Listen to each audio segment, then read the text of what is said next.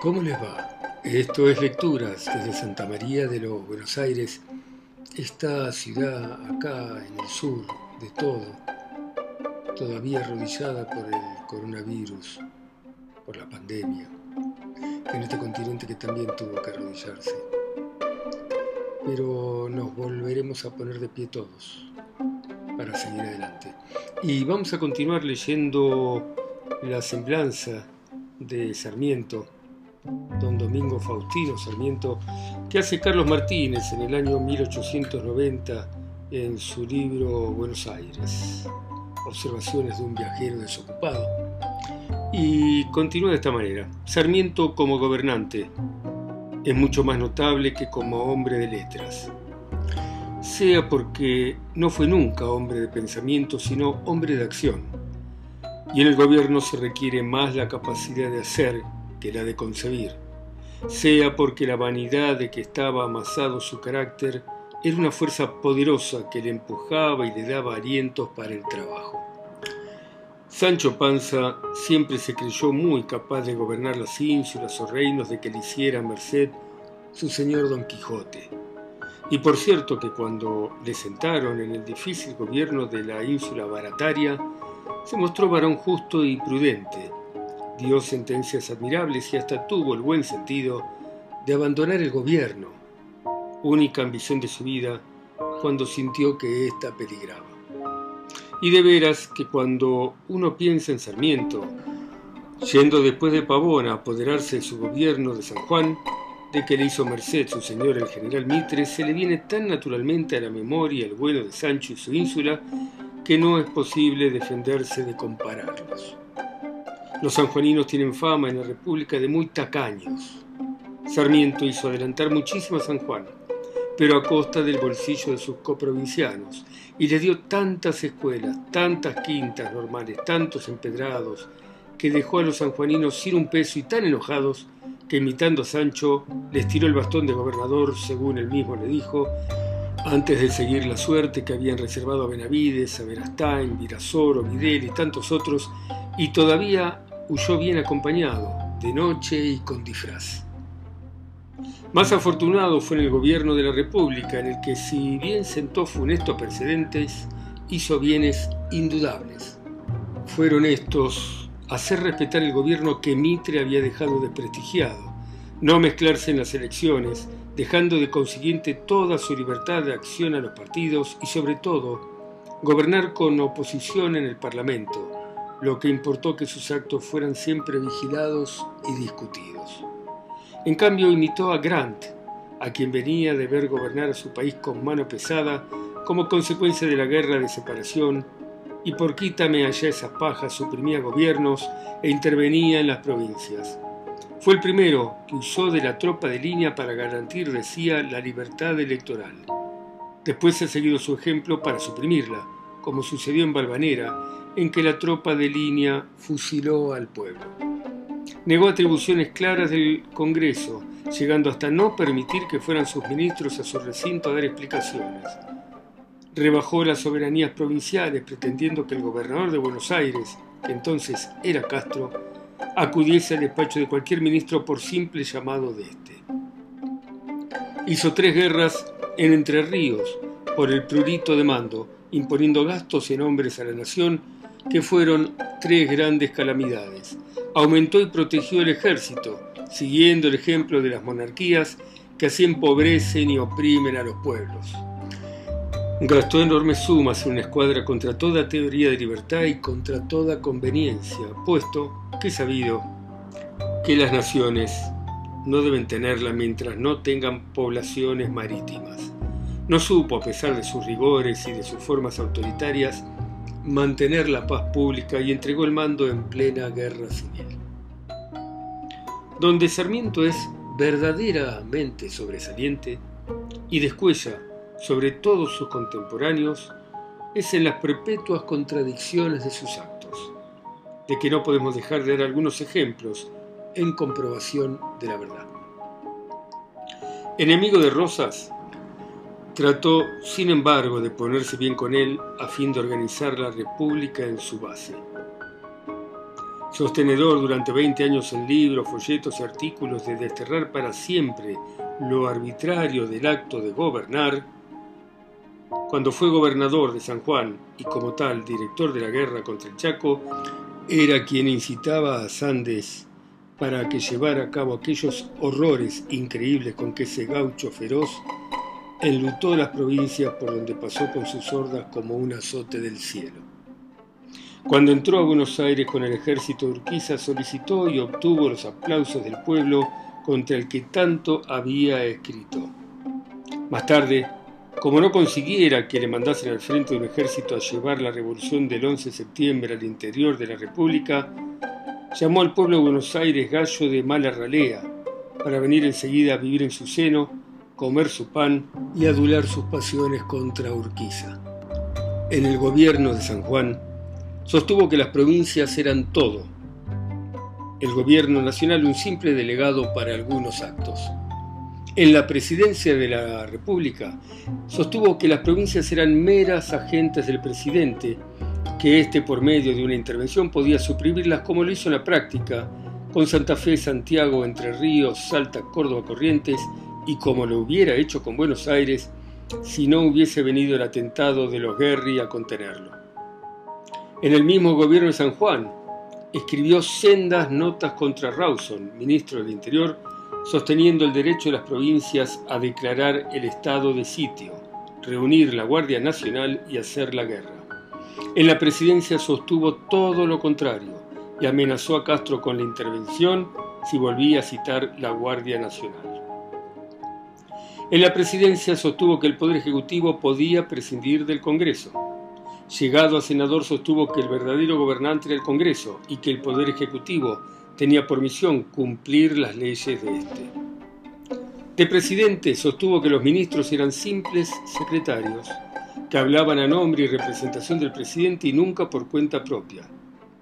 Ministro de Avellaneda, fue al Congreso, después de haber presentado su renuncia y de saber que había sido aceptada, a sostener que podía hablar a nombre propio mientras no se le hubiese comunicado la aceptación y pretendió revelar una conspiración entre Avellaneda y Roca contra el país de que él era víctima.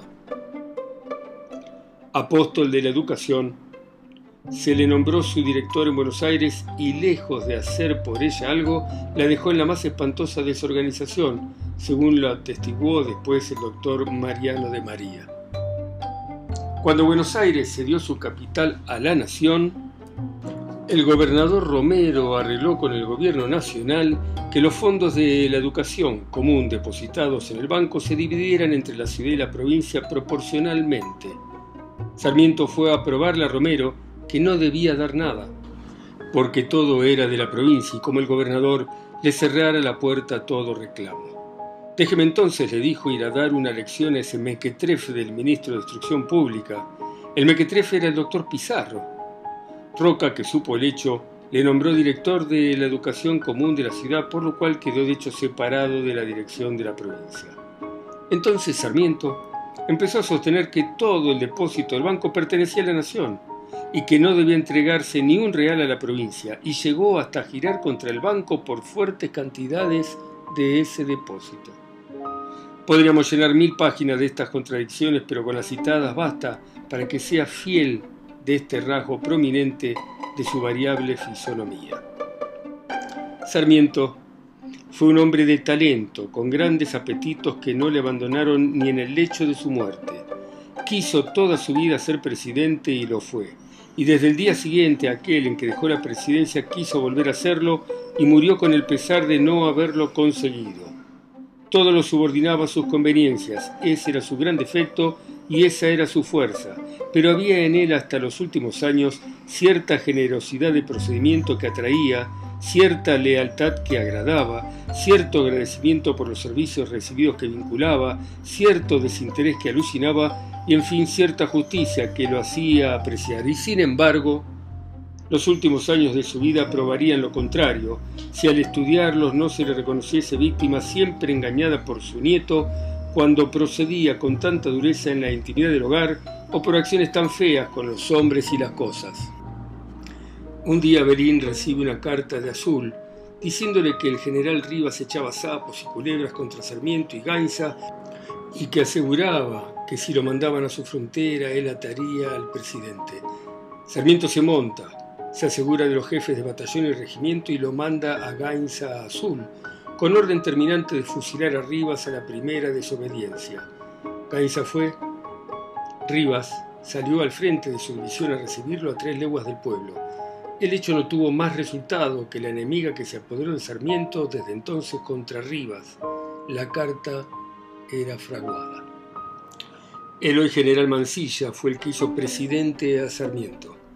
Este en recompensa le dio el mando de una frontera y su amistad. Quién sabe a dónde Mansilla habría llegado si esos vínculos no se rompen. Mansilla dice que había soñado con Lucius Victorius Imperator. Un día Sarmiento se asoma a la pieza en que trabaja Berín y nota que este turbado oculta algo bajo la carpeta. Le mandó a alguna parte y dominado por la curiosidad creyendo que se trataba de alguna pieza literaria, sacó el escrito oculto y se impuso de una carta dirigida a Mansilla en que Belín pedía cuentas de varios actos que con ese pretexto refería y le exigía satisfacción porque eso importaba un insulto al abuelo que su cariño no podía permitir. Sarmiento cayó en el garlito, supo hechos ciertos que ignoraba y creyó calumnias contra Mansilla que le exasperaron. Impuso silencio a Belín, pero esa noche Mansilla durmió encerrado en el mirador de la casa de Sarmiento y sin que pudiera hablarle una sola vez se vio destituido y desgraciado. No se le cargue a Sarmiento tamaña ingratitud. Una noche ocurriósele a Sarmiento siendo presidente ir solo a rogar a la tumba de su hijo muerto defendiendo la bandera argentina. Qué inspiraciones patrióticas pidió a la sombra querida. Qué promesas en favor de la patria hizo en aquellas horas silenciosas en que su conciencia de magistrado supremo se levantaba a las esferas tranquilas donde vagan los que mueren como buenos defendiendo la honra nacional. Solo Sarmiento lo supo, pero grandes debieron ser porque salió de entre las tumbas con la cabeza cargada de pensamientos o de dudas que hacía vacilante su marcha solitaria por las aceras.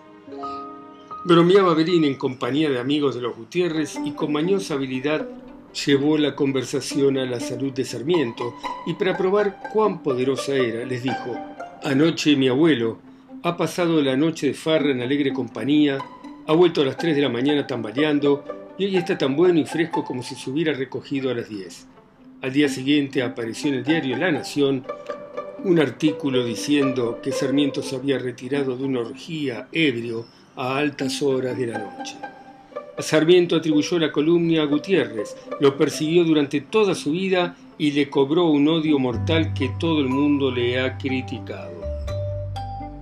No queremos continuar narrando en extenso estos hechos Basta decir que las injusticias póstumas contra Mitre, la pelea con Barre y Guido en el Consejo General de Educación, la bochornosa escena con Chaperush en la Casa de Gobierno, se deben todas a chismes del nieto Belín.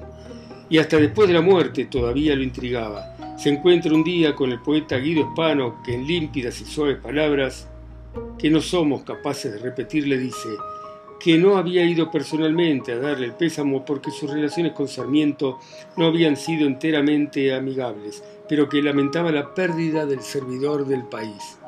Qué ocasión para meter un chisme, aunque fuera con un muerto. Belín lo agarra por el mechón y le contesta, es verdad, mi abuelo ni le quería ni le apreciaba a usted. Por no darle un tirón de las orejas, el poeta le contestó con exquisita suavidad, Debe ser antipatía de familia, porque fulanita, una sobrina, tampoco le quiere a usted.